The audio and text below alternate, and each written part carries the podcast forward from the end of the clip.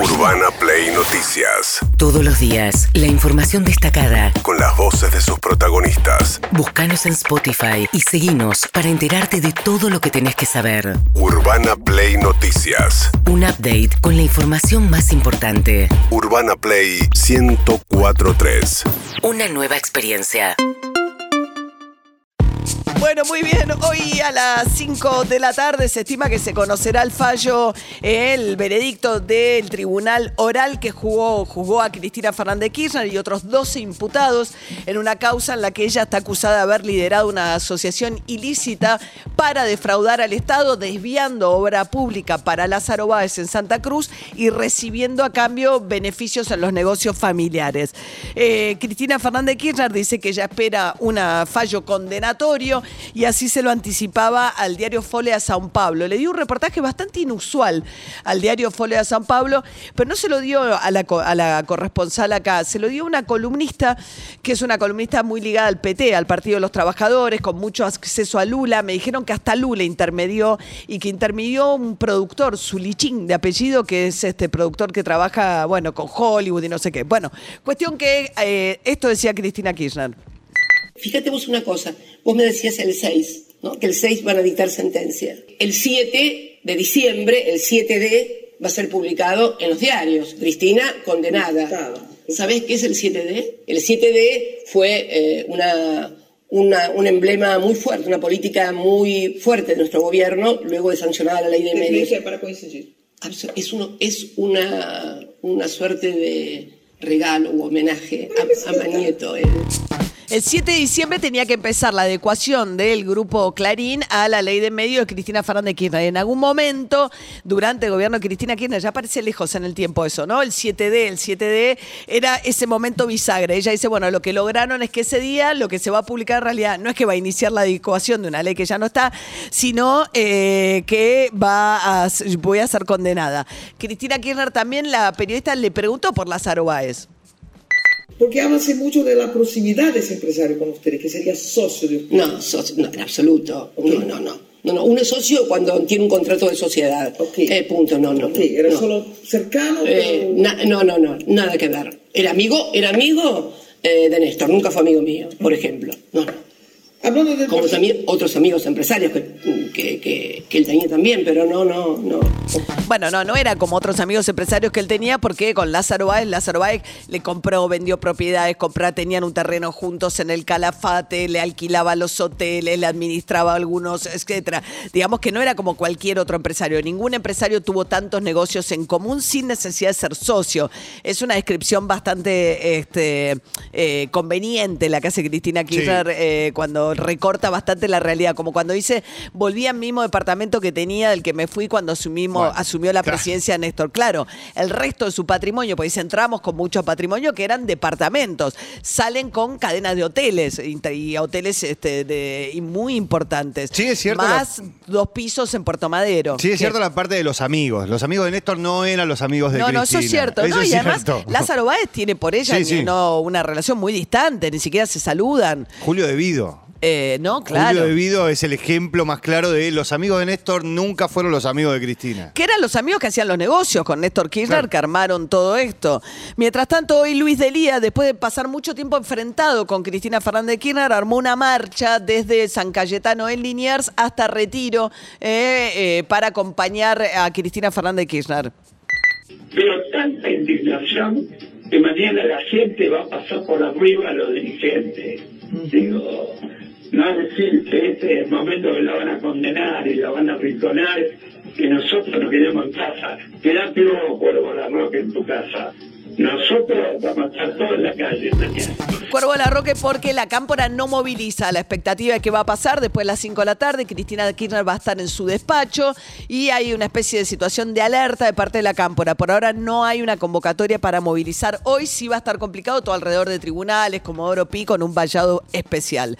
Mientras tanto, ayer Alberto Fernández acudió a la cadena nacional eh, para eh, anunciar que le había pedido al ministro de Justicia, Martín Soria, que denuncia un grupo de jueces y al jefe de los fiscales de la Ciudad de Buenos Aires, Juan, eh, Juan Bautista Maíquez, porque por un viaje que hicieron eh, aparentemente financiado por el grupo Clarín, un vuelo privado a pasar unos días en una estancia del magnate inglés que tiene ahí en Lago Escondido, en condiciones en las cuales, bueno, el Poder Judicial no permite este tipo de viajes, deberían haber pedido licencia y en todo caso pagarse sus propios gastos. ¿Qué dijo Alberto Fernández? por vez primera queda expuesta ante nosotros con enorme contundencia el modo que ciertas corporaciones operan sobre funcionarios, jueces y fiscales, procurando de ellos favores que, en muchos casos, buscan ventajas indebidas, mientras que en otros simplemente propician la persecución de aquellos que los enfrentan.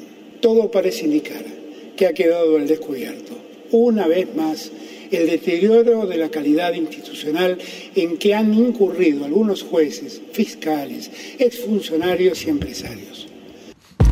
Sí, también es cierto que Alberto Fernández había dicho, yo no me voy a valer de los sótanos de la democracia ni voy a usar operaciones de inteligencia. Ayer Carlos Paña en una de las este, sus editoriales más vistas en muchísimo tiempo, estaban Sí. todos muy pendientes de qué dijera Carlos Paña ayer en Odisea por La Nación Más, dijo que en efecto Alberto Fernández desactivó la CIDE o la, la ex CIDE como un lugar de operaciones, pero en este caso se está valiendo en una parte, porque acá es todo muy conveniente, ¿no? Hay una chats del que participan estos cuatro jueces, uno de los cuales es el juez Que es el que elevó al juicio oral la causa de Cristina Fernández de Kirchner.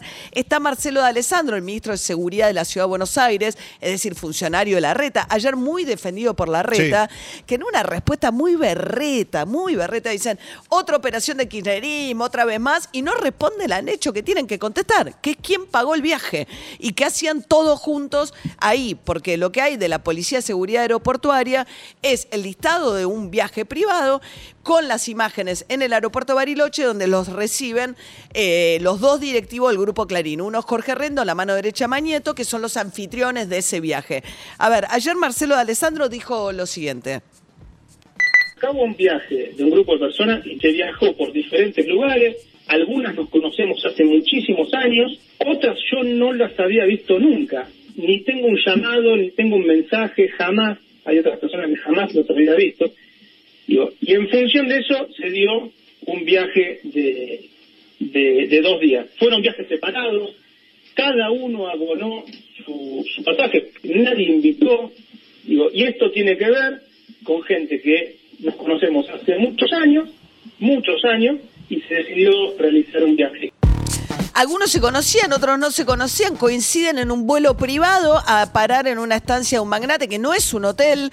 Eh, digo, es rarísimo. Después, bueno, no Pero dio. no se conocían, pero sí se conocían hace muchos años. Dijo que su teléfono había sido hackeado, el ministro, que él ya lo había anunciado, entonces lo que pretenden es derrumbar todas las preguntas vinculadas a que esto es una sucia operación de inteligencia, que lo que hace es trascender estos chats de que integran cuatro jueces, eh, el juez eh, Maíquez, el juez Pablo Caicials, el juez Yara- Yadarola y el juez eh, Ercolini, cuatro jueces. El fiscal de la Ciudad de Buenos Aires, Maíquez, que es el jefe de los es fiscales. El hijo de Maí, que es el juez. El hijo May, que están padre e hijo, el eh, Marcelo de Alessandro, el funcionario de la reta, los dos integrantes del Grupo Clarín, Jorge Rando, Rendo y Pablo Casey, y ahí no puede faltar nunca dos integra- ex integrantes de la CIDE, porque, y que son además los que en un momento del chat, si es que todo eso es cierto, muestran unas botellas de vino que cuestan unos dineros que uno dice, qué bueno, qué, qué- qué fructífero que es el paso por la CIDE, la cantidad de plata que la gente hace y lo bien que le va la vida al que pasa por la CIDE. Pero bueno,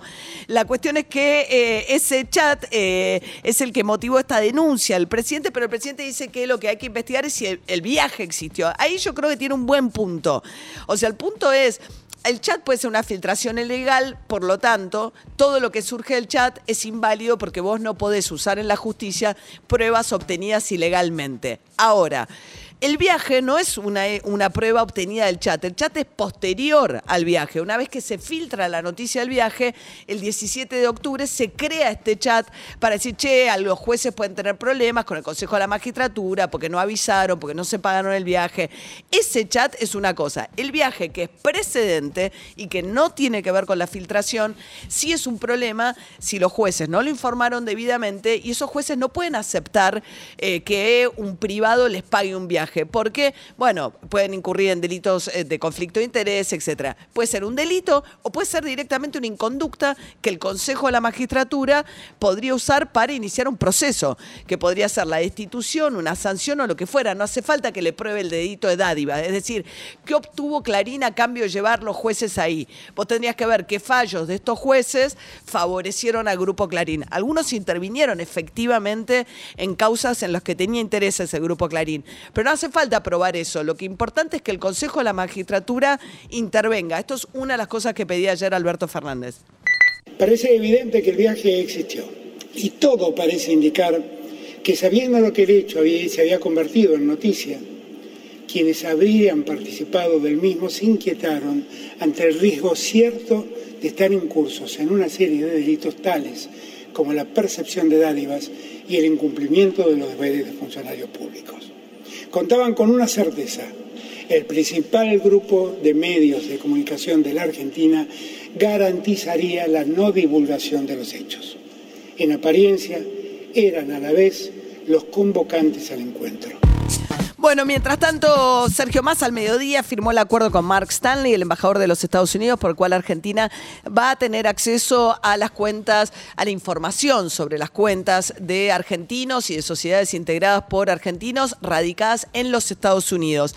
El acuerdo le va a permitir obtener información eh, hacia atrás en el tiempo, hasta el 2018. Atención porque aquellos que entraron en el blanqueo de Mauricio Macri, el gobierno de Mauricio Macri, tienen que haber declarado todos sus bienes eh, al momento de entrar al blanqueo de la época de Macri, porque si no el blanqueo se puede caer. Claro. Por eso el, dato importante de que puede ir para atrás en el tiempo. Eh, Mark Stanley, el embajador de los Estados Unidos, ayer decía lo siguiente. Muchas gracias. Es un placer estar aquí para la firma del acuerdo para la puesta en marcha de la Ley de Cumplimiento Tributario de Cuentas Extranjeras, o FACTA por la sigla en inglés.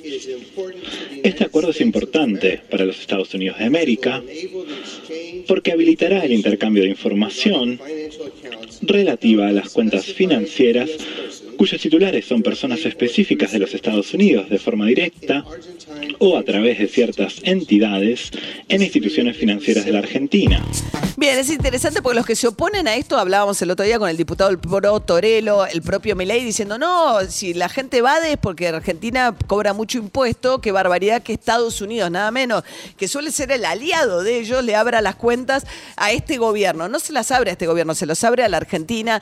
De hecho, ayer Massa dijo, es un acuerdo por los próximos 10 años. Claro. Eh, y aquel que no tenga nada que ocultar no tiene nada que temer, en todo caso, respecto de el acceso que se le va a dar a las cuentas en los Estados Unidos. Parecen los roles cambiados en esta historia. Urbana Play Noticias.